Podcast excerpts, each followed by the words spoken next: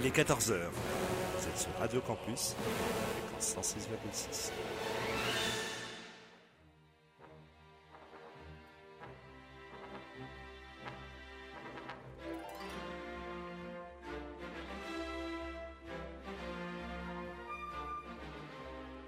14h-15h sur Radio Campus,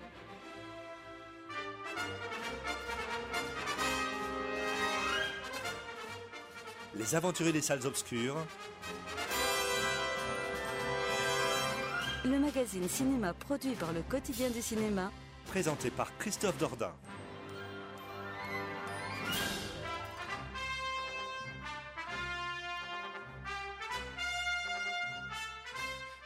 Bonjour à toutes et à tous. Merci de nous faire le grand plaisir de nous retrouver en ce samedi après-midi. C'est donc une nouvelle édition de votre magazine consacré à l'actualité du grand écran, du 7e art, Les Aventures Salles Obscures, Christophe Dordain au micro, accompagné comme toujours d'une belle équipe. Et en ce samedi après-midi, vous pourrez entendre les interventions de Victor Van de Catsi, Amaury Foucard, Maxime Cailleret, Amandine Tourmy et Guillaume Méral. Nous sommes ensemble jusqu'à 15h.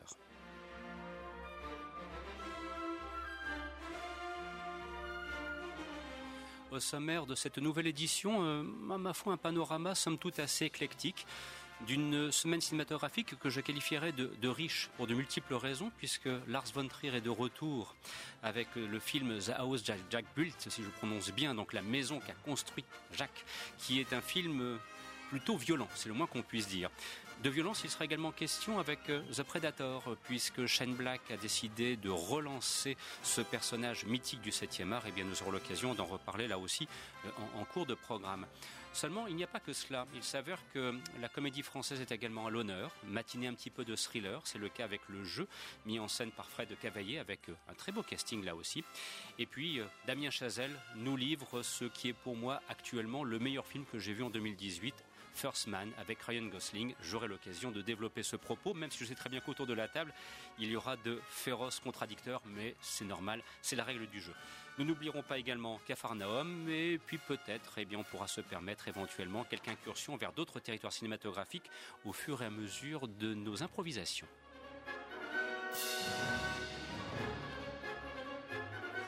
Et je me rends compte quand même que pour la prononciation du titre en anglais, j'ai été fondamentalement mauvais. Mais enfin, que voulez-vous, je suis un Français qui se respecte. Alors, Victor, bonjour tout d'abord. Bonjour. The... Ouais, s'il te plaît, vas-y, fais-le pour moi. Pour, pour the... the house that Jack built. Oh, c'est bien ça. Bravo. Ouais, tu es reçu. Voilà, ah. tu continues. Sur ce, je vous propose d'entendre un extrait de la bande originale du film Apollo 13, euh, Aventure dans l'espace euh, oblige. Et puis d'ailleurs, en cours d'émission, on entendra aussi un extrait de la bande originale de First Man. Et on se retrouve dans quelques instants pour tourner ensemble une première page d'actualité. Merci d'être des nôtres. En ce samedi après-midi, nous sommes ensemble jusqu'à 15h.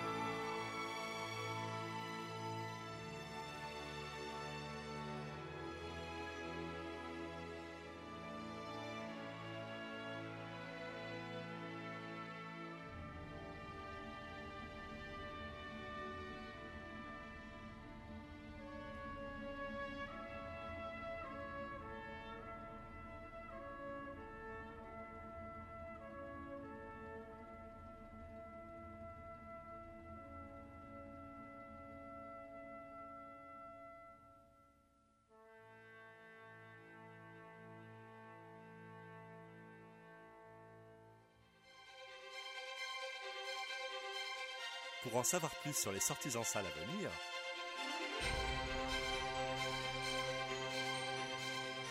rendez-vous sur le site du quotidien du cinéma www.lequotidienducinéma.com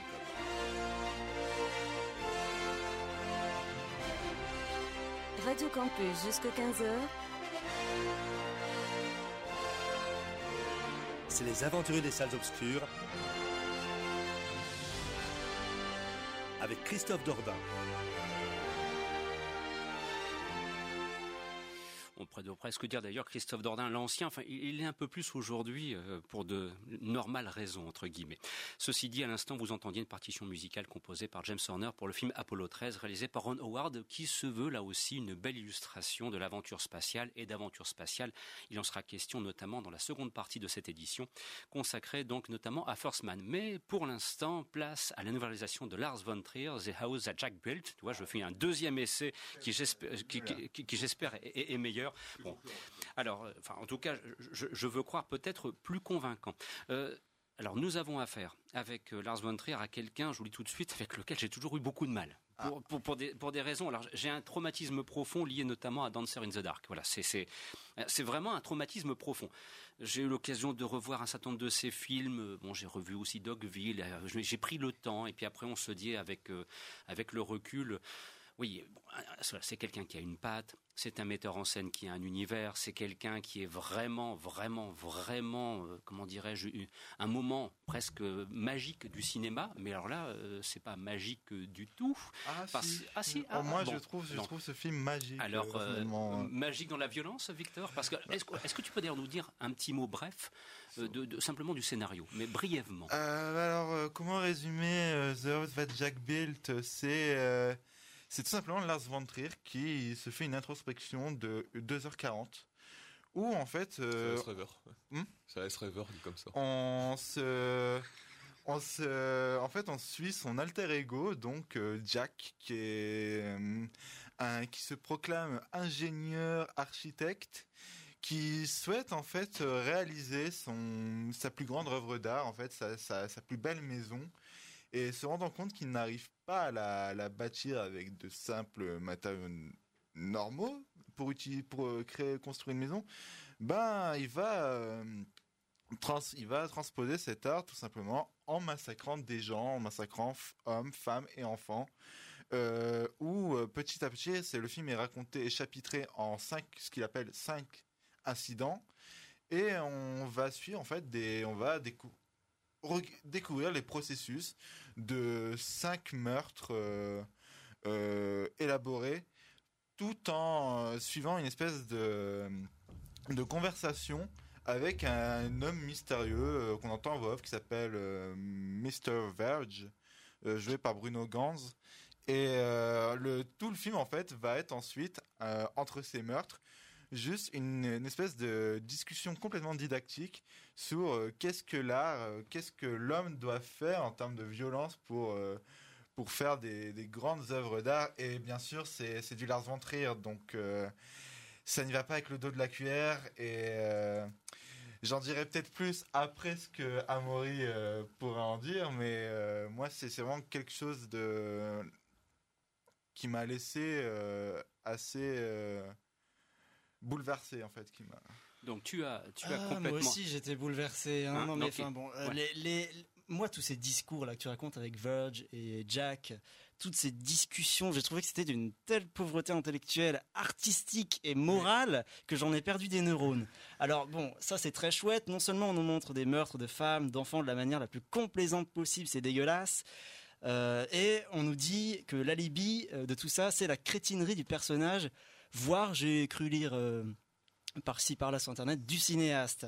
Euh, donc euh, pareil qu'on peut y voir du second degré, moi-même au douzième degré, ça me fait pas rire du tout personnellement. C'est hilarant, mais le film est hilarant. C'est vraiment un humour. Le film travaille sur euh, un humour noir tout le long du film avec ce personnage de Jack qui, en fait, Jack, c'est l'alter ego de Lars von Trier, mais Lars von Trier, il prend beaucoup de recul face à ça et n'hésite pas à se foutre lui-même de sa propre gueule. Et Jack, c'est vraiment l'abruti. C'est vraiment un abruti parfait euh, euh, tout le tout le long du film. Il est misogyne, c'est un néo-nazi. Quand je parle d'alter ego du, du film, euh, il y, a, y a quand même une scène où, je sais pas si vous vous souvenez de la conférence de presse pour Mélancolia, où il avait fait un énorme burn-out en pleine conférence de presse à Cannes en disant des discours, un discours douteux sur Hitler. Bah là, dans ce film, en fait, il, re, il reparle de ça de la manière la plus provocatrice possible et on se dit, on est quand même gêné en tant que spectateur, on se dit non mais t'es sérieux Lars? Mais il y a ce, euh, y a ce discours, il y a ce personnage de Verge en fait qui a un peu le contrepoint de ce que pourrait dire Lars Trier, qui serait un peu son son Jimmy Cricket, un peu. euh, Alors, un petit mot aussi du comédien principal, parce que Matt Dillon, bon, que, Génial. que- que- voilà, qu'on suit depuis tant d'années. Alors de temps en temps, on le retrouve au hasard d'une série télévisée comme euh, Not Pines, par exemple, qui était pas si mal que cela, qui aurait mérité euh, sa chance d'aller un petit peu plus loin. Bon, c'est pas forcément quelqu'un qui, depuis l'époque de Rusty James euh, sous Francis Ford Coppola, c'est les années 80, a connu la carrière qu'il aurait mérité. Mais voilà, s'en sort-il bien et, alors, ouais. et par rapport à Lars von Trier, qu'est-ce Ah. qu'apporte-t-il? À, ma- à merveille, enfin, Lars von Trier, il a toujours euh, euh, su choisir des comédiens, euh, soit alors soit c'est euh, des comédiens euh, de, de grande renommée, de luxe, hein, avec Charlotte Gainsbourg, Willem Dafoe, Nicole Kidman dans Dogville. Et là, en fait, il, prend ce- cette figure un peu, c'est un peu une figure de niche pour le cinéphile, quoi. C'est Matt Dillon, alors on le connaît surtout pour on le connaît surtout dans un public cinéphile pour ses participations chez Coppola. Et tout prix. Mais alors voilà, c'est super que tu cites Maratouille parce qu'en revoyant, euh, j'avais vu, on avait vu le film avec Amaury il y a un mois à, à Paris et je l'ai revu hier euh, après sa sortie. Et moi, il y a un truc vraiment qui me, qui ajoute vraiment à ce côté second degré. Je suis persuadé que Lars von Trier est un immense fan de tout prix et des frères Farelli parce que le personnage de Jack, il est vraiment inspiré dans ses élaborations de meurtre. Je suis, je suis vraiment pas étonné qu'il nous sorte ça en référence. C'est le personnage du détective de Marie à tout prix. Il y a vraiment, il y a littéralement des scènes où on se dit mais c'est exactement ce qu'il y a dans Marie à tout prix. Il y a une scène de la le deuxième scène de meurtre, c'est euh, une scène où euh, il, il va entrer chez une dame euh, pour, euh, ben, pour pour la zigouiller juste après. Et euh, ce qu'il va faire, c'est qu'il va faire un énorme mytho pendant 5-10 minutes euh, euh, devant sa porte blindée.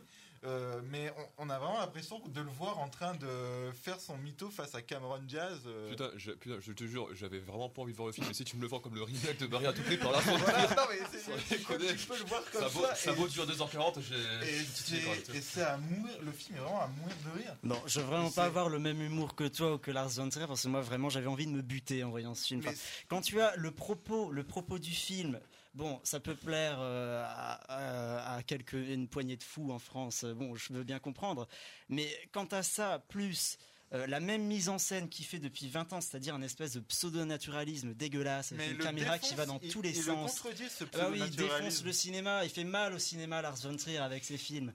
Mais Et- là, moi je suis désolé, quand j'ai ça pendant deux heures et demie très laborieuses, moi au bout d'un moment j'ai envie de Et sortir puis, de la salle. Moi, je trouve ça Et dommage. non seulement, voilà, il faut scoltiner l'intériorité du, du personnage qui est complètement débile, et en plus, il a la prétention de se comparer alors à une- tout un panel d'artistes, Picasso, Goethe, Jean-Sébastien Bach, mais mais, non, mais tout le monde y passe, c'est insupportable, c'est d'une lourdeur. À un moment, il fait, il fait, un, il fait un, un, un morphing entre une- un de ses cadavres et un tableau de Picasso, mais c'est complètement ridicule. Le truc, c'est que tu, moi, je trouve ça vraiment dommage que tu oses voir le film uniquement comme de la paresse intellectuelle, parce que cette paresse intellectuelle, c'est du point de vue de Jack et le point de vue de et le didactisme qui est montré au montage. On a, Ça, on ce a didactisme, c'est quand même hyper ces- fatigant. On a ces raccourcis. Alors voilà, il y a le premier meurtre, c'est Nicole Kidman qui se fait euh, tuer à- d'un coup de cric. Euh, Il y a le morphing sur un tableau de Picasso. C'est, c'est, tu ris nerveusement. Tu sais que c'est débile, mais c'est parce que le- on, comprend que le que euh, Lars von Trier, qui est un cinéaste qui est toujours qui est érudit en art, qui est là le film, là le film te dit clairement euh, ce que je fais, c'est euh, c'est débile. Alors moi personnellement dans les autres films de Lars von je trouve pas que c'est débile ou quoi, c'est même très intéressant. Mais là en fait, on a vraiment une euh, singularité dans vraiment un point de vue personnel qui se fait vraiment ressentir et c'est vraiment quelque chose d'assez fou et qu'on n'aime pas Lars von qu'on n'aime pas The House That Jack Built, c'est tout à fait normal. Il faut, vraiment les, les voir, les 2h40 euh, de meurtre. Mais euh, c'est moi, c'est quelque- c'est une proposition de cinéma que je trouve remarquable. Je trouve que vraiment, j'ai jamais vu. C'est un peu le que le spectacle commence de Bob Fosse, mais euh, du scène de, mais dans le cadre du meurtre en fait. Bon, vous l'aurez compris en tout cas en entendant les propos développés et par Amaury et par Victor, il ne sera pas possible de les faire se rejoindre sur ce film en particulier, mais il y a tant de films qu'ils aiment en commun. Pas d'inquiétude sur ce point particulier. À vous maintenant de juger sur pièce, mais vous vous en doutez, avec Lars von Trier, c'est quand même une proposition de cinéma assez particulière à laquelle il vous invite. Voilà, hein, c'est un cinéaste qui a quand même un univers à part et je veux croire qu'on l'aura bien compris. Il est 14 heures passées de 16 minutes et un premier coup d'accélérateur est nécessaire pour aller voir justement un visiteur de l'espace qui est de retour cette semaine.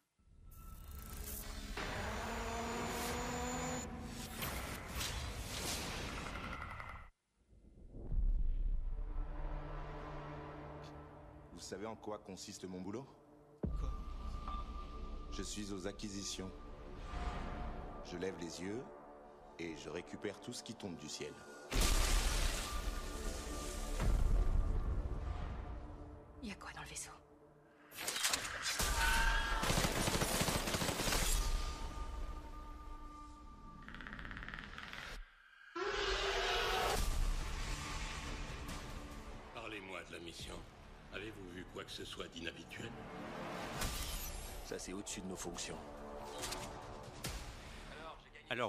Compris euh, en entendant cette bande-annonce, qui d'ailleurs, euh, me semble-t-il, euh, vend le film pour ce qu'il est. C'est-à-dire qu'il n'y a pas de tromperie sur la marchandise, j'espère en tout cas, mais on aura l'occasion d'en parler ici autour de la table de façon plus, plus approfondie.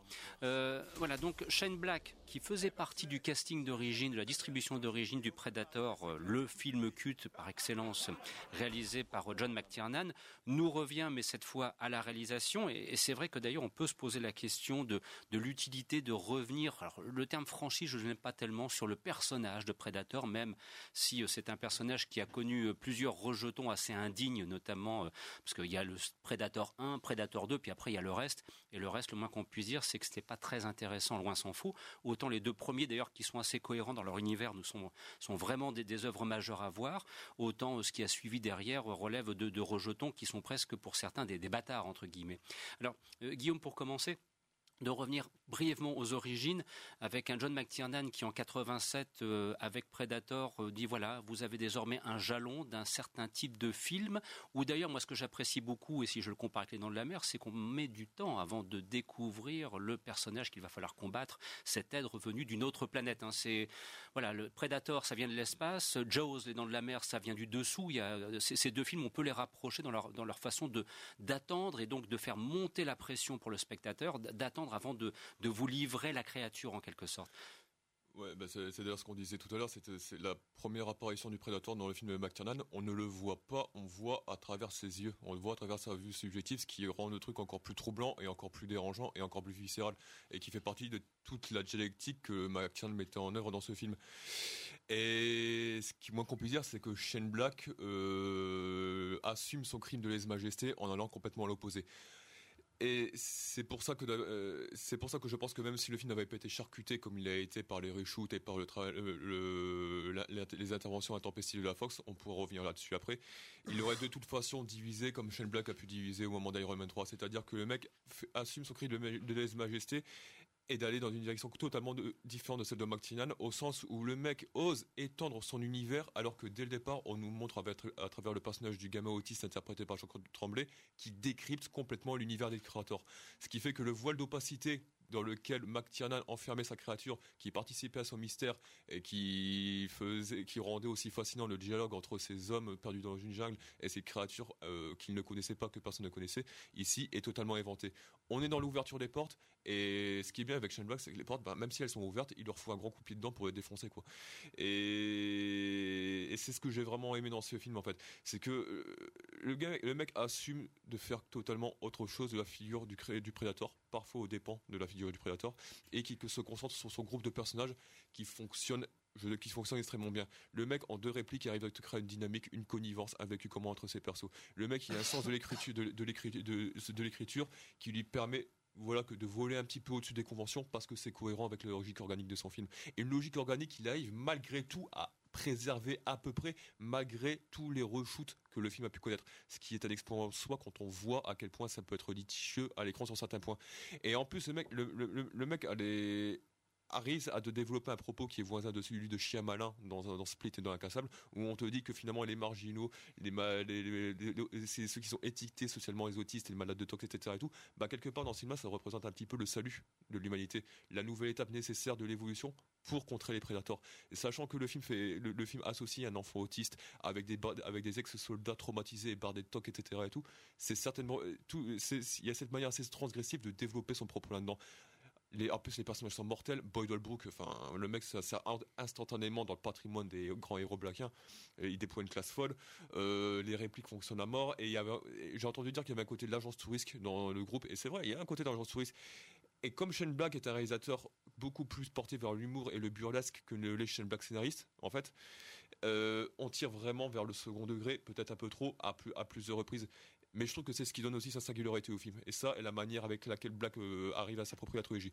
Sachant que, vu l'énorme problème de fabrication qui se pose au film en termes de montage, en termes de photos qui sont parfois dégueulasse, il faut le reconnaître et tout, c'est un film qui, si on, pour peu qu'on adhère un petit peu à ses propositions, réussit à vous faire voir le film pour ce qu'il aurait pu être plutôt que pour ce qu'il est. Et je pense que c'est ce qu'il faut retenir de ce Predator. Et peut-être aussi de se dire qu'il faudra attendre, comme ça se produit parfois, une sortie en DVD Blu-ray pour découvrir euh, la version de ce qu'aurait dû être le film selon le point de vue de Shane Black sans le passage des charcuteurs de la Fox pour se dire euh, peut-être que tiens, ah bah c'était ça. J'y crois pas trop, mais Ouais. on peut toujours espérer, mais franchement, j'y crois pas trop. Quoi. Alors un autre point de vue sur The Predator réalisé par Shane Black avec, euh, avec Maxime. Alors euh, as-tu adhéré à cette proposition de cinéma, au fait de retrouver un personnage qui est quand même mythique dans l'histoire du 7e art? Bah, Pour moi, c'était un film qui était très attendu. J'attendais effectivement depuis très longtemps. On l'avait annoncé il y a déjà maintenant plus d'un an. Euh, moi, j'avais connu aussi le, premier en 87 qui m'avait totalement séduit. Alors, ce film, quand on attend un film comme ça, soit on est totalement satisfait, soit on est frustré, parce qu'on sait tous imaginer un peu la suite de l'histoire. Et euh, le départ est, est super et à la hauteur des attentes, c'est-à-dire qu'on est tout de suite euh, immergé dans, dans l'action. Et là où il fait pas l'erreur, c'est euh, effectivement, comme tu l'as très bien dit, il attend pas une demi-heure, trois quarts d'heure pour montrer le personnage. Tout le monde connaît Predator, tout le monde connaît la musique. Donc là, il est tout de suite mis en scène. Ça, c'est très bien. On a effectivement des, références à l'agence touriste. Moi, j'ai pensé aussi au Sixième Sens. J'ai pensé à Independence Day, euh, une référence des films des années 80-90. Donc là, j'ai mon côté nostalgique qui ressort des films d'action brutes comme on avait euh, l'habitude de faire à l'époque. Euh, donc je, vois les premières scènes d'action, la scène où il y a le laboratoire qui est très bien. Il y a des interrogations qui commencent tout de suite à se poser dans le dans le film. Par contre, après. Petit à petit, je suis un peu frustré. Je suis frustré. J'ai des scènes qui sont pas forcément cohérentes. Euh, j'ai le, garçon que je trouve très bien au départ. Je trouve cette idée, très bien parce que je me dis, il va pas juste avoir de la baston et des vannes euh, tout le film, il va avoir un côté euh, paternel, une histoire un peu familiale. Mais le- l'enfant, ben, ok, je suis d'accord, c'est bien, mais en une soirée, il arrive à comprendre tout le dialecte de Predator. Il porte un casque qui fait semblant de peser 3 tonnes avec un bout de scotch. Il va se promener dans la rue faire Halloween. Ah, ça, c'est mon point de vue. Ensuite, les chiens qui arrivent. Je dis, ouais, c'est top. Ça va être super, des redlocks et tout. Mais à un moment donné, les chiens, c'est un peu 30 millions d'amis. On lui lance la baballe, il revient avec la baballe. Il était le Euh, beau bisou au passage quand même, attention. Ouais, mais bon. Enfin bref, euh, c'était plus un, un jouet qu'autre chose. Euh, les deux personnages féminins n'apportent pas grand-chose au film. Euh, Oh, Olivia Munn, quand même, euh, elle est, c'est une figure importante Même, du film. Quand même même. Yvonne en fait, tu- euh, ça c'est le truc de blague, c'est-à-dire que son rôle de mère, euh, de mère au foyer, qui attend patiemment que son mari rendu front, etc., c'est un truc tellement cliché qui aurait pu tomber dans le commun, mais elle en fait une- euh, un personnage avec tellement de caractère qu'elle transcende immédiatement son stéréotype. Quoi. Ça, ça, moi, c'est vraiment un truc que je trouve baise. Mais le. Mais après, je trouve que tout s'enchaîne un peu trop vite. Moi, bah, à un moment donné, on voit le. Je suis alors sans dévoiler vraiment le film, mais on voit l'ultime Predator arriver. Je me dis, waouh, ça va partir dans tous les sens. Et finalement, je me dis. Ah ben, je, me, je voyais déjà un affrontement euh, ouais, mais- mais- marqué et finalement ben faut surtout pas aller aux toilettes parce que l'affrontement euh, qu'il y a entre le premier Mhm. Predator Voilà, et le c'est deuxième ça dure deux secondes Mais le hein. truc- Euh, pas temps de manger mais c'est- c'est c'est peut-être là où euh, il s'est produit quelque chose au montage. Hein. Je dis bien peut-être. Fondamentalement, je peux pas. en- Fondamentalement, je suis pas en plus. Je, je peux pas être en désaccord avec toi parce que effectivement, j'en discute en plus avec un pote hier qui lui, lui aime tout autant Shane Black que moi, mais n'a pas aimé le film. C'est que c'est difficile de contrer quelqu'un qui va te pointer le manque de cohérence du montage et puis les scènes bordéliques. Et objectivement, tu peux pas.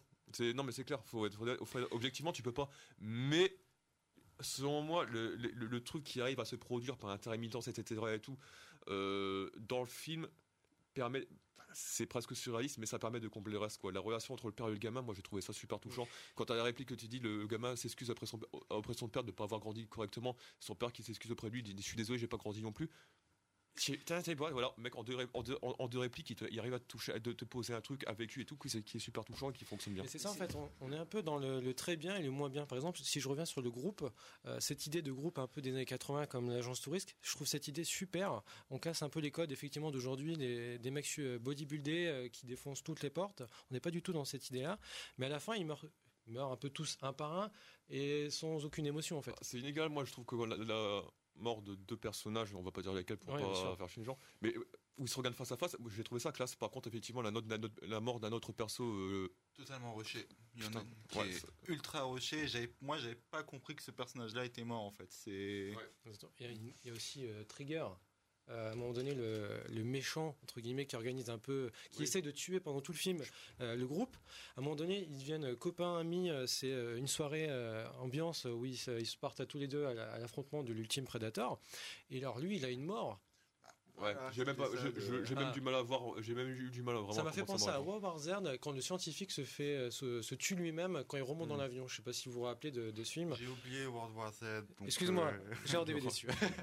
Mais ça fait un peu ça, quoi. Alors, il y a quand même un constat que l'on peut faire aussi pour conclure, car euh, nous avons encore d'autres films à, évoquer d'ici 15 heures, c'est que c'est quand même assez curieux qu'on ait pu, entre guillemets, presque s'aborder un projet aussi majeur pour la Fox au regard de ce que représente potentiellement cette franchise. Je veux dire, la, la- la franchise Predator pour la Fox, c'est de l'or. Bah, c'est surtout que moi je comprends moi ce que j'ai enfin la, la Fox à un moment donné ça a quand même été leur grande spécialité de s'aborder des trucs comme ça hein. Ouais. Euh, faut pas ils ont ils ont l'impression de faire la matière mais je me disais qu'avec Deadpool et Logan qui qu'on aime ou pas euh, les deux films en termes de propositions singulières dans le monde euh, du, super-héros etc ça se posait quand même là. Donc je voyais pas de problème à voir Shane Black se s'engouffrer là-dedans me disant qu'il allait profiter de l'aubaine actuelle que tu as bossé pour la Fox pour faire un truc.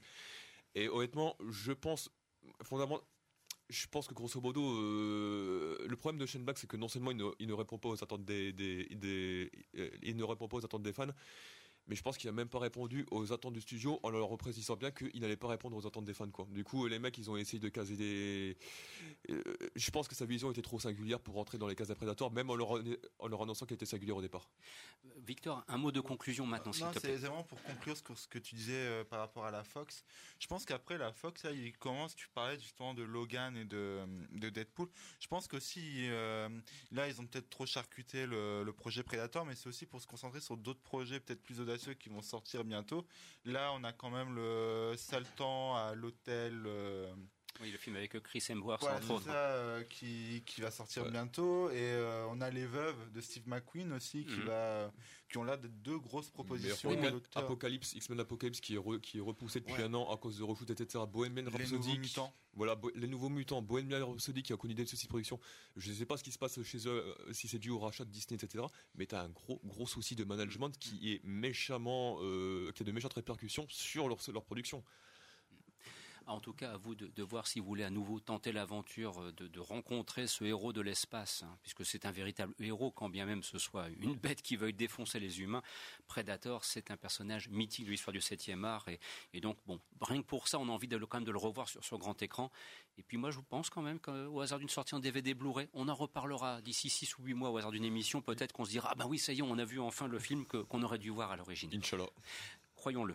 Alors sur ce, euh, je vous rappelle, puisqu'il est 14h passé de 30 minutes, que vous entendez une nouvelle édition de votre magazine consacré au cinéma, Les Aventures Salles Obscures sur Radio Campus Lille, fréquence 106.6 de rappeler que cette émission, vous pourrez en profiter demain sur via SoundCloud, par exemple, mais aussi que c'est une émission qui est rediffusée chez nos amis de Pastel FM, fréquence 99.4 pour la région lilloise. C'est le mercredi de 14h à 15h que nous sommes rediffusés, que nous sommes aussi rediffusés sur Radio WRS dans la Sarthe, et je me plais à, le rappeler, donc le dimanche à 20h ainsi que le mardi soir à 21h, et enfin, at last but not at least, en français dans le texte ou presque. Nous sommes également rediffusés sous la forme de modules et de podcasts sur Cinéma Radio et de lancer un amical salut à Florent Mounier. Voilà donc pour les petites informations nécessaires. Et sur ce, place maintenant, on va jouer, c'est- c'est c'est le jeu. Bonjour. Bon, euh, les gars, là. Tiramisu. Oui, comme d'habitude. J'ai pensé en plus. Comment vous l'imaginez, la fille avec qui vient, Ben C'est la première fois qu'il nous présente une fille depuis son divorce. Elle est pas tout de suite effrayée. T'es tout seul? Gastro. Oh. Un, deux... Ah, cuisine.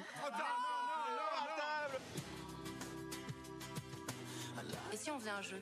Un jeu On pourrait par exemple poser tous nos téléphones sur la table. Et tout ce qui arrive ce soir, on regarde tout ensemble et on lit tout à voix haute. Oh bah ce serait drôle, non? Drôle? Ah non, ça je crois pas. Alors voilà le point de départ. Donc euh, une bande d'amis qui se connaissent sont sans doute depuis déjà euh, un bon moment, qui se retrouvent au hasard d'une soirée euh, pour passer un bon moment. Voilà, petits plats et bon vin sont au programme. Et puis cette proposition assez inattendue de se dire on, prend les portables, on les met au milieu de la table, et puis ben, quand ça va sonner, on va regarder, tout le monde va pouvoir profiter des messages qui vont circuler. Alors c'est réalisé par Fred Cavaillé qui s'est quand même spécialisé à trois reprises dans le thriller, avec pour elle À bout portant par exemple, qui sont d'ailleurs, je, je, les considère moi, de très bons films de genre, euh, vraiment très bien maîtrisés. Et puis bon, il avait euh, commis Radin avec Danny Boone dont on sait au fur et à mesure notamment de différentes rencontres, et, et Amaury peut en témoigner puisqu'il l'a rencontré et donc nous a proposé une... C'était Victor, autant pour moi, autant pour moi, autant pour moi. C'est parce que je pense à la retranscription qui avait été faite ensuite pour le site lequotidienducinema.com. Et donc, euh, il semblerait que pour finir, Radin, c'était peut-être pas un, un, écart de conduite de sa part tant que cela. Donc, il récidive avec cette comédie qui d'ailleurs a, a, des petits, petits arrière-goûts de, de, thriller dans sa mise en scène. Et donc, Amandine, tu as l'occasion de voir le jeu avec un, une très belle distribution artistique. Un hein, Bérénice Bejo, Roche Dizem, Vincent Elbaz, Stéphane de Groot. Voilà, c'est du lourd, du très lourd. Est-ce que ça t'a plu? Est-ce que tu as été convaincu par cette démarche? Est-ce que tu as joué le jeu à fond?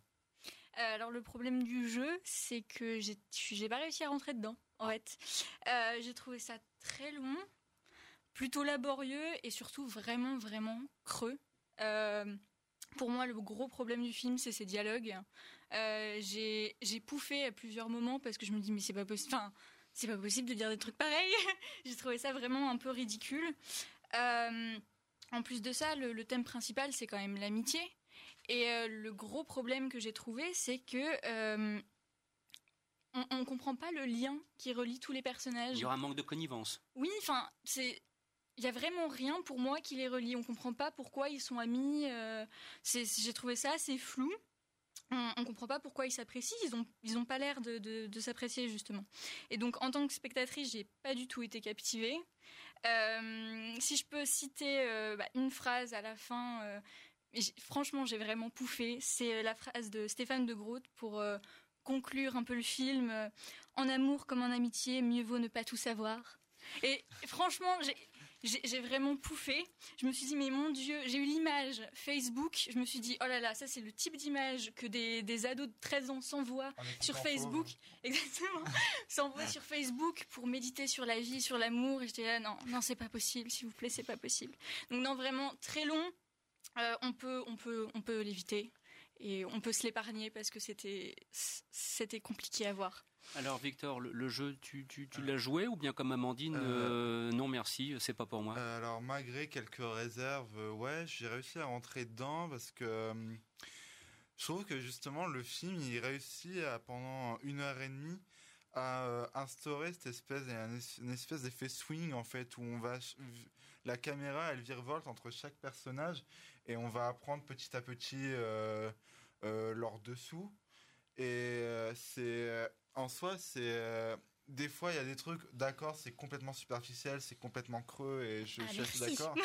Non mais euh, par exemple le il y a des trucs concernant Vincent Elbaz euh, et Doria Tillier enfin c'est couru d'avance dès oui, le début on s'y attend euh, donc il n'y a pas de surprise. il y a le, on va dire le plus gros twist du film. En soi c'est une idée que je trouve pas inintéressante que je trouve même pertinente dans notre dans dans la société française actuelle quand on voit des ce qui se passe en ce moment aux infos ce qu'on voit dans les par rapport à, à certaines affaires, euh, c'est c'est quand même un phénomène, un problème de société important.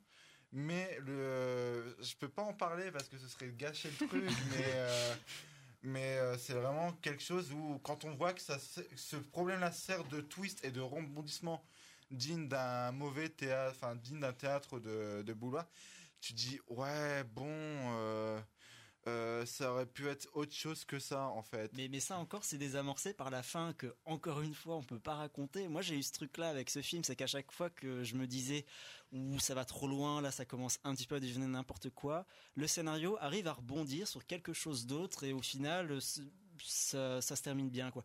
Moi, j'ai, au contraire d'Amandine, j'ai joué le jeu, quoi. J'ai trouvé ça très ludique à regarder.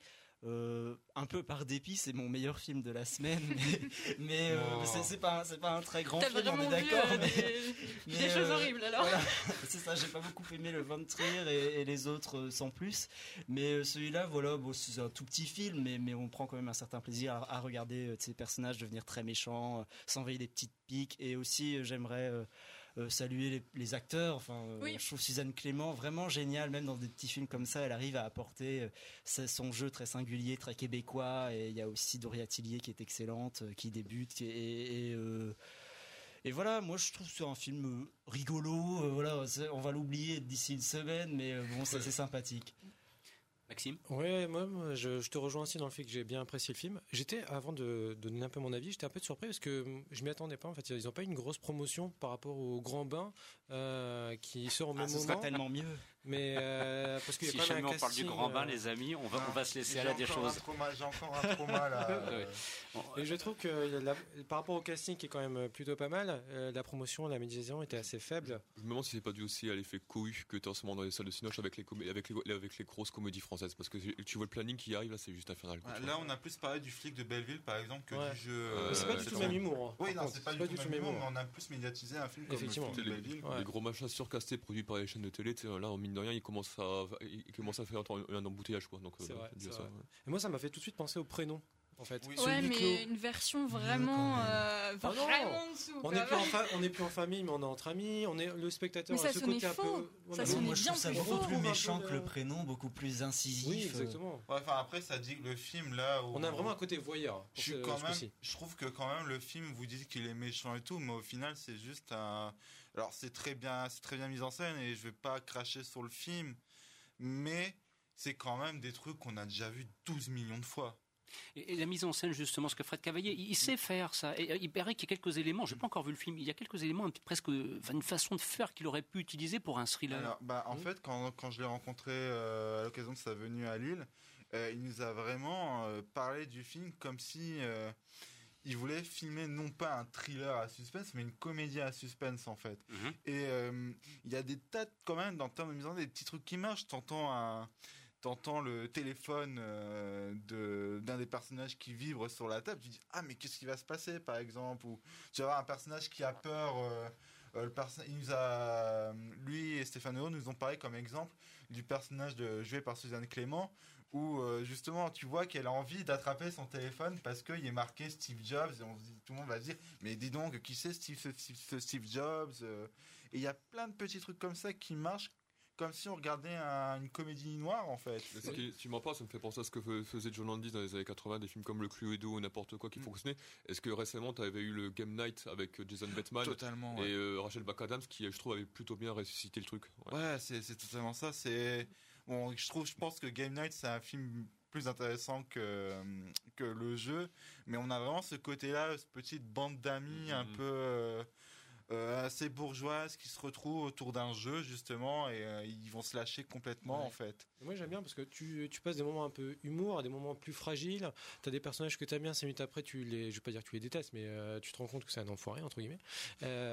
j'aime bien cette, ce côté un peu déstabilisant en fait. Moi j'aurais aimé que ce soit Blake Edwards qui réalise un film comme ça, mais lui il aurait tout cassé à la fin. Et c'est peut-être ce qui manque en termes d'audace puisque Guillaume stigmatisé a raison l'avancée quasiment pachydermique, digne division Panzer blindée de, de l'ensemble des comédies qui arrivent. Mais le problème, c'est que ces comédies sont quand même de plus en plus formatées au niveau de la mise en scène, si tant est que parfois il y en ait. Et avec Fred Caillavé, il y a quand même encore un petit peu de cinéma. Euh, il y aura un ailleurs. Mais, euh, excuse-moi, mais ça me désole moi de voir un mec comme Cavaillé quand même. Euh, après, j'ai pas vu le j'ai pas vu le film, donc si ça trouve c'est vraiment très bien. Et du coup, je m'excuse par avance de ce que je peux dire là-dessus. mais c'est un peu comme Florian Emilio Seri quand il va faire son truc là, tu vois. Je, je trouve ça décevant que des mecs qui ont autant de talent, qui avaient réussi à faire de qui avait réussi à ramener quelque chose de différent, bah, t'as l'impression qu'il baisse les bras puis qui. mm. Euh, ouais, non, mais bien d'accord, surtout que euh, à propos de Florian Emilio Siri et aussi de Jean-François Richer, parce qu'il Ah faut oui, quand même, on, on cite quand même deux réalisateurs qui ont commis des choses assez improbables par rapport à ce qu'ils avaient fait avant. Au moins, Jean-François Richer va revenir avec l'Empereur du Nord ici au mois de décembre, euh, Vidocq enfin, Vidocq enfin, et avec avec Vincent Cassel, ça s'annonce plutôt bien. Donc voilà, on, on peut- le souhaiter. S'il te plaît, Maxime. Juste pour terminer, en fait, Ah, ce film, il a, par contre, il a rien inventé parce que c'est un remake aussi. C'est Oui. un remake d'un film, donc euh, c'est ça qui. en fait, c'est faut- peut-être l'adaptation française justement qui a pêché justement parce qu'il a dit, le réalisateur a dit qu'il avait dû adapter euh, certains. Mais il paraît que le Grand Bain, c'est aussi, passages. c'est aussi un remake. Je dis ça parce que. Moi j'ai- aussi. Mais non, mais je- voilà, c'est c'est un film italien. Enfin, je sais plus. J'ai l'impression que voilà, il y a- actuellement, il y a pas mal comme ça d'idées qui sont reprises par des, des cinéastes français. Bon, bah, pourquoi pas Je veux dire, l'histoire l'histoire du cinéma est, est jalonnée de remakes plus ou moins réussis. Mais c'est vrai que à propos du Grand Bain, c'est le cas également. Voilà. Et, et là, Victor, de se dire, mon Dieu, on va, on va parler du Grand Bain maintenant. Non, je te rassure, Victor. Non, le, Grand, Bain- le Grand Bain est un très grand film, c'est un très bon film, une très bonne comédie. Non, mais on en reparlera, on en reparlera bientôt. Je- de ce sera le, voilà, le Grand Bain sera, si on veut faire un petit peu de teaser, si j'ose dire, l'un des films dont nous parlerons, non pas le samedi 27 octobre, mais nous serons cette fois le 3 novembre, puisque la semaine prochaine ce sera le magazine des séries, et le 3 novembre, avec le retour des Entières Salles Obscures, on parlera du Grand Bain, et peut-être qu'on parlera aussi euh, de ce qui s'est passé en cuisine, voilà, parce que, bah, parce que je suis désolé, c'est quelque chose, moi, qui plus le temps passe et moins je l'admets. Voilà, je le dis franchement. Et là, j'ai vraiment fait du teaser. Réponse dans 15 jours pour savoir ce qui s'est passé. Si vous êtes là, bien sûr, pour nous suivre, bien évidemment. Sur ce, chers amis, allez, c'est reparti. Recoup d'accélérateur et direction l'espace une nouvelle fois.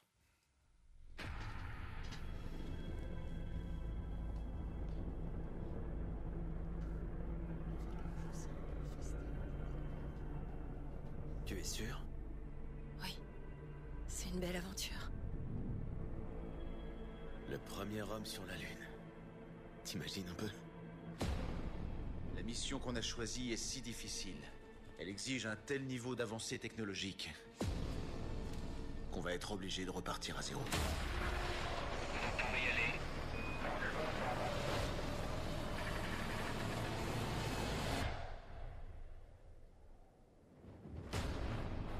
Ce n'est que lorsqu'on maîtrisera ces tâches qu'on envisagera d'atterrir sur la Lune.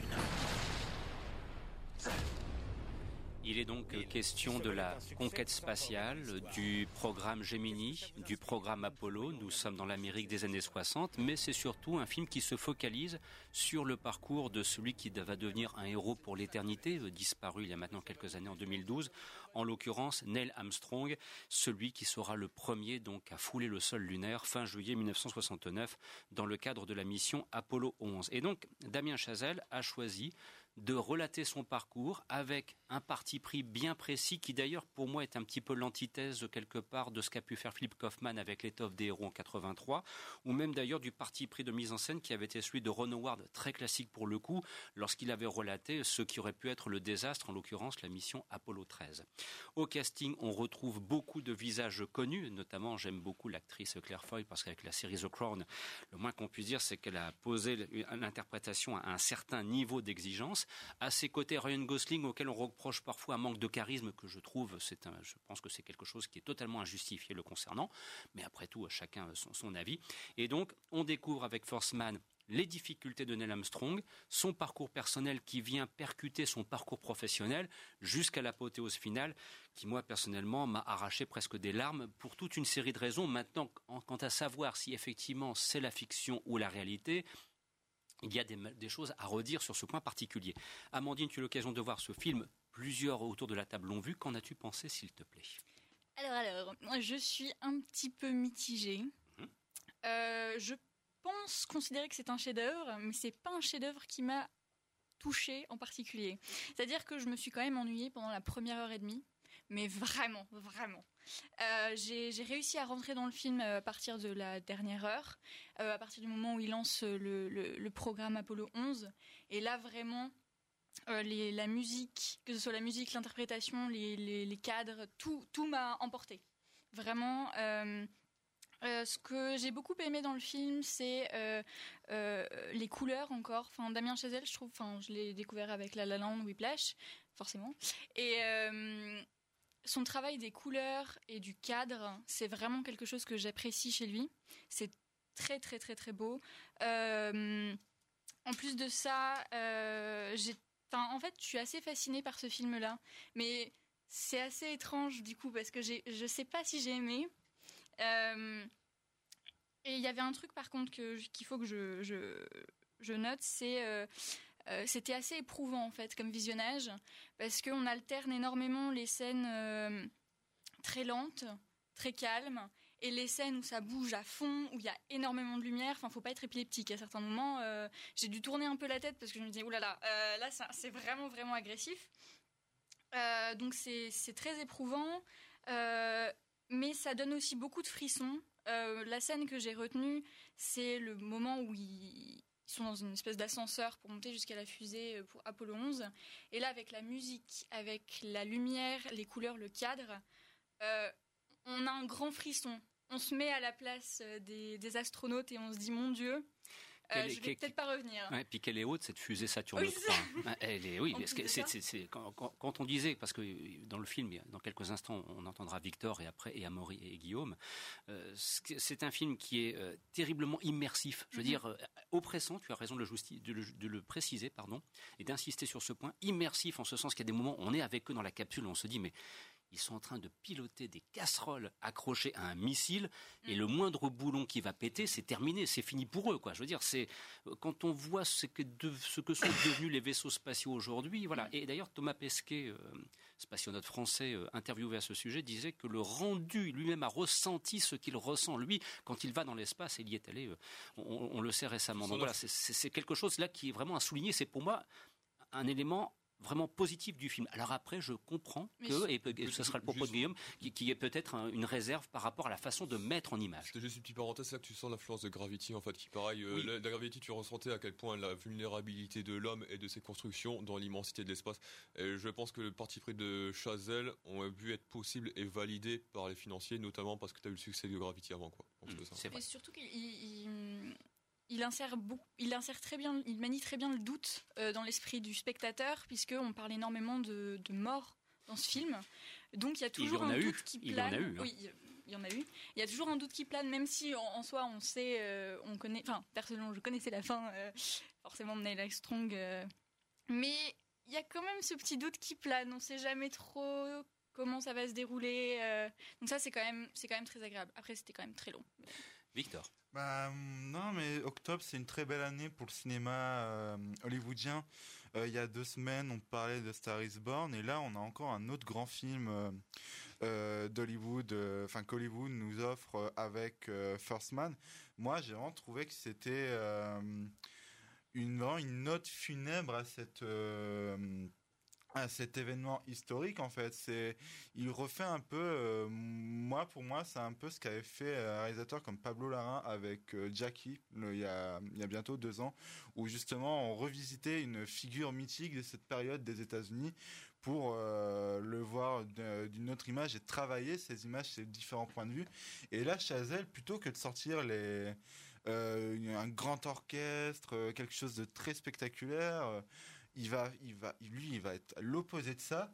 Il va juste, on va juste nous offrir un, un drame de 2h30 sur euh, la vie de Neil Armstrong, qui, c'est une, La vie endeuillée. Enfin, La faut vie dire endeuillée, que ouais. les premières minutes du film, c'est la mort de sa fille. C'est ça. Hmm. C'est- c'est- Ah, fou, c'est terrible. planer tout au long du film, C'est donc, ça, euh, tout son entourage. C'est un peu la même thématique que des- les autres films de Damien Chazelle, où on va suivre un personnage central qui, pour atteindre un objectif euh, absolu, va, voir, va devoir euh, sacrifier son entourage, va devoir sacrifier euh, des pertes physiques. Il va, il va complètement se détériorer euh, physiquement, Neil Armstrong dans le film.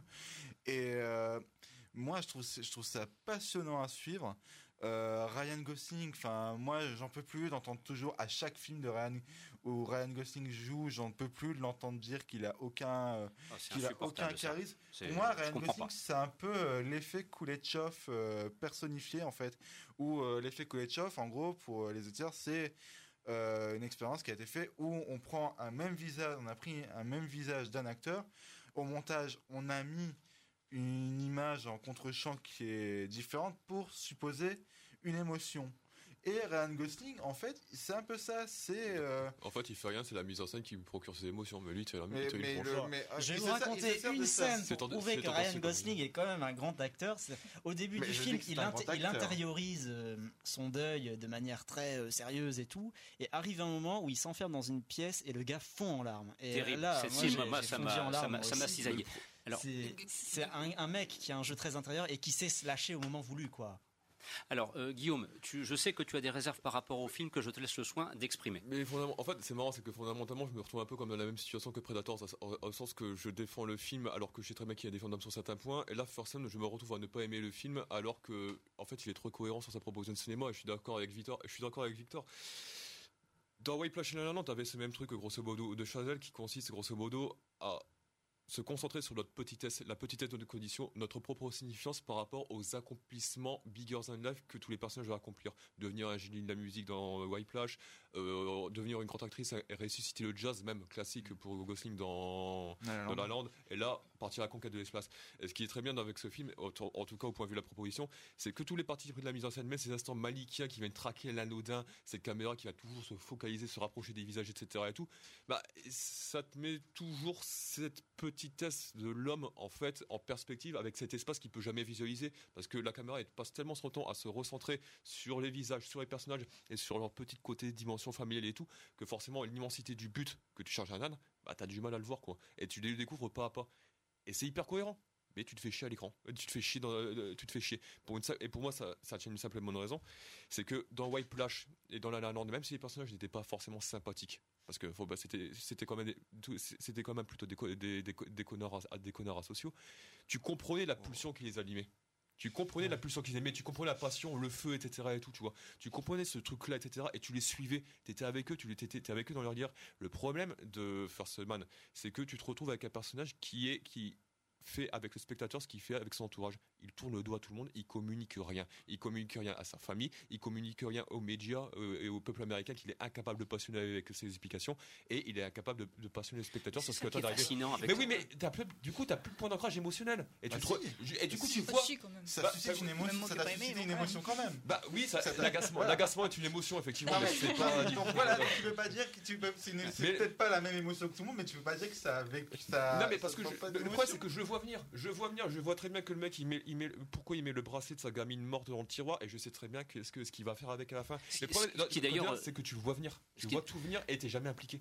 Ce que je me permets, d'ailleurs, sur ce point particulier que, que- que tu soulèves, Guillaume, par contre, est-ce que ça s'est vraiment produit? Euh, Ça, non. Euh, on sait que là-bas, euh, sur place, euh, lors du premier vol, puisqu'ils sont restés un peu plus de deux heures sur le sol lunaire avant de repartir, ils ont effectivement euh, laissé, euh, comment dirais-je, des objets en souvenir et de pilotes soviétiques, de Gagarine notamment, et aussi euh, donc décédés entre-temps, puisque Gagarine est mort en 68 dans un, dans un crash, et aussi euh, il a- ils ont laissé des souvenirs, euh, comment dirais-je, des objets liés au trio de- de- d'astronautes qui est mort carbonisé dans, dans- dans la fusée au hasard d'un essai qui a mal tourné. hein. Donc ça, c'est vrai par contre. Euh, si je peux redire un truc, c'est que justement, on parlait aussi de Whiplash et La Land par rapport à ce truc euh, bigger than life que les personnages recherchent. Mais moi, je trouve que ce qu'il y a aussi en commun avec ces trois films, c'est que c'est aussi trois films qui parlent de, de l'Amérique et de ses légendes. Euh, d'un point de vue complètement désacralisé et aussi d'un C'est point- ça qui est intéressant et pour aussi d'une idée de comment euh, ces personnages principaux peuvent voir cette légende et comment veulent-ils devenir une, une légende en fait. Dans La La Land c'était c'était des, des personnages qui euh, Mhm. t'as Ryan Gosling qui veut ressusciter qui veut sauver le jazz et euh, t'as la- et, euh, Emma Stone veut devenir une grande comédienne et euh, ils sont tous passionnés par le cinéma de Nicolas Ray et euh, les comédies musicales de Minelli. Mais c'est un, c'est un monde qui petit à petit dans ce film dans, dans La La Land par exemple se détériore dans Whiplash c'est pareil on parle d'un jeune là où je suis pas d'accord c'est quand tu dis que les Emma Stone et Ryan Gosling sont des connards c'est pas vrai par contre un Taylor Max Taylor dans Whiplash oui Question d'accord un. d'appréciation, mais tu as, Ça- quand même comprendre. Mais tu vois, tout ce que tu dis, c'est vrai. Et tu as raison, c'est intéressant. Mais c'est chiant. Et en plus, j'a- j'ajouterai un truc, c'est que je trouve que il a, euh, il a un énorme problème avec, avec la forme romanesque euh, d'Amien Wattelet. Je trouve que la, la gestion de la temporalité, elle est juste catastrophique. Tu comprends bien qu'en changeant de coupe de cheveux qui lui fait ressembler à un personnage de South Park à la fin, euh, il s'est écoulé quelques années entre la, cette scène-là et la précédente. Mais sinon, tu ne sens jamais le poids du temps. C'est ça qui m'a fait chier. Tu ne ressens jamais le poids du temps. Et il te et, comme ce que tu disais Amandine, que tu, tu, tu t'ennuies pendant la, la, première heure et demie, c'est parce que à te filmer, les, il te filme des trucs qui n'ont aucune importance. Moi, je, ah, je voyais les trucs quand je voyais Claire Foy parler de sa passion pour la piscine et la natation, je me demandais à quoi ça sert, à quoi ça va m'apprendre quelque chose sur le personnage, en quoi ça va m'aider à tisser un lien avec elle, à quoi ça va m'aider à tisser un lien avec elle. Mais tu passes le temps, tu te dis mais tu t'en fous. T'es juste dans team, t'es juste, c'est, pas quelque mais ça chose, sert à rien. C'est pas quelque chose qui est censé. C'est gratuit. C'est gratuit. Pas ça gratuit. Non, c'est, censé être, c'est censé montrer l'intimité du couple Armstrong et de ses personnages qui est de cet entourage et ça, ça contribue, ça revient au truc de Chazelle justement qui est de montrer que petit à petit dans son entourage, là il y a Neil Armstrong, et petit à petit dans son entourage, ben, ça se détruit. C'est ça, le problème. Et tu, c'est ça le problème. Et tu vois que le mec, pour moi, c'est un aveu d'échec sur sa manière à résoudre cette équation. Parce que tu vois qu'avec des, avec des dialogues aussi lourds, et puis une caméra qui fait un smiley, parce que tu vois, je te capte ces petits moments de la vie anodins qui nous échappent et qui en fait resteront dans notre mémoire, etc. Et tout. Putain, le mec, le mec c'est beaucoup mieux Malik. C'est un génie formel. Bah, Chazelle, c'était quand même un génie formel. Et là, il se retrouve à emprunter la forme d'un autre qui duplique comme ça de manière un peu impersonnelle pour essayer de, de, de, de focaliser sur sentiment et tout. Putain merde non j'attends mieux que toi. En plus il y a des scènes mortelles dans ce film la fin c'est vrai qu'elle est sublime dans la lune sur la lune sur la lune franchement on a l'impression d'y être en fait, moi moi j'ai vu deux films en fait dans First Man. J'ai eu du mal comme Guillaume à chercher l'émotion dans toute la partie terrestre du film. Oh c'est un parti pris hein, d'avoir voulu d'avoir voulu euh, faire hein. laisse-moi terminer. C'est un parti pris euh, d'avoir voulu traiter le deuil de Armstrong euh, d'un point de vue très clinique comme ça très froid bon euh, mais moi, j'avoue que j'avais du mal à chercher l'humain là-dedans, l'émotion que j'ai eue pendant le film. Et ça, c'est parce qu'au cinéma, il n'y a rien de plus qui m'intéresse que de voyager dans l'espace. C'est euh, Damien Chazelle qui m'explique, qui, me démontre ce que c'est qu'un vieux voyage dans l'espace. Euh, ces gens-là, ils vont sur la Lune avec des, fusées qui ressemblent à des poubelles, mhm. avec des, parois qui font un centimètre d'épaisseur. Le, traitement, je veux dire le, traitement du son est extraordinaire. La mise en scène de ces scènes-là sont hyper immersives. Et, là, moi, j'avais l'émotion, j'avais l'émotion de l'action, j'avais l'émotion du voyage. Et euh, la, séquence de l'unissage, c'est enfin c'est ahurissant. Voilà, c'est pour ça que Guillaume, tu peux pas dire que tu t'as rien ressenti devant le film parce que c'est quand même des scènes qui sont assez bouleversantes. Oui, ces scènes-là, ces scènes-là, effectivement, tu ressens l'oppression, tu ressens le truc, etc. Mais à côté de ça, il faut que tu tapes tout le reste. Mais en termes de personnages, vous cherchez quoi en fait? Je me demande ce que vous cherchez autour de la table parce que, excuse-moi, hein, mais, mais que c'est pas des personnages qui, comme dans La Lande, par exemple, sont tout flamboyants, sont heureux d'être là, sont, sont veulent parler de. Là, ils sont juste, ces personnages sont juste tristes et c'est triste et ils sont froids, c'est normal. Tu peux être triste, c'est Oui, c'est un choix, c'est un choix de réalisation, mais euh, voilà, c'est moins passionnant que. Bah, après, l'émotion de la tristesse est tout aussi passionnante. C'est l'émotion de la déshumanisation. Bon, Chazelle a mérite d'avoir fait passer les, vaisseaux spatiaux, les, américaines pour des voitures yougoslaves des années 50. Donc ça, c'est quand même déjà espoirs. Maxime, allez, un dernier mot, l'ultime. Moi, j'ai pas vu le film, mais est-ce que c'est pas fait exprès de, de, faut se remettre dans le contexte? Dans les années 60, l'émotion, elle est peut-être pas aussi forte qu'on le voit aujourd'hui et euh, montrer comme on l'est aujourd'hui à travers notre manière de vivre. Mais est-ce que c'est justement, il ne nous remet pas dans le contexte des années 60 où l'émotion, ça se fait juste par des petits gestes anodins qu'on ne fait peut-être plus ou différemment aujourd'hui? Je pense pas que ce soit une question d'époque. C'est juste, mais... juste Neil, euh, Neil Armstrong comme ça en fait finalement. C'est un gros relou quoi. non, non, c'est quand même, il a marché sur la Lune, il faut le dire. Ouais, mais, dans la vie, il est chiant à mourir. il en démordra pas. Bref, vous étiez avec les Salles Obscures, l'émission se termine en ce samedi après-midi. On aura grand plaisir à vous retrouver dans 15 jours. Je vous rappelle que la semaine prochaine, ce sera le magazine des séries. Merci pour votre passion, votre fougue et merci pour votre fidélité à nous écouter la semaine prochaine. Au revoir.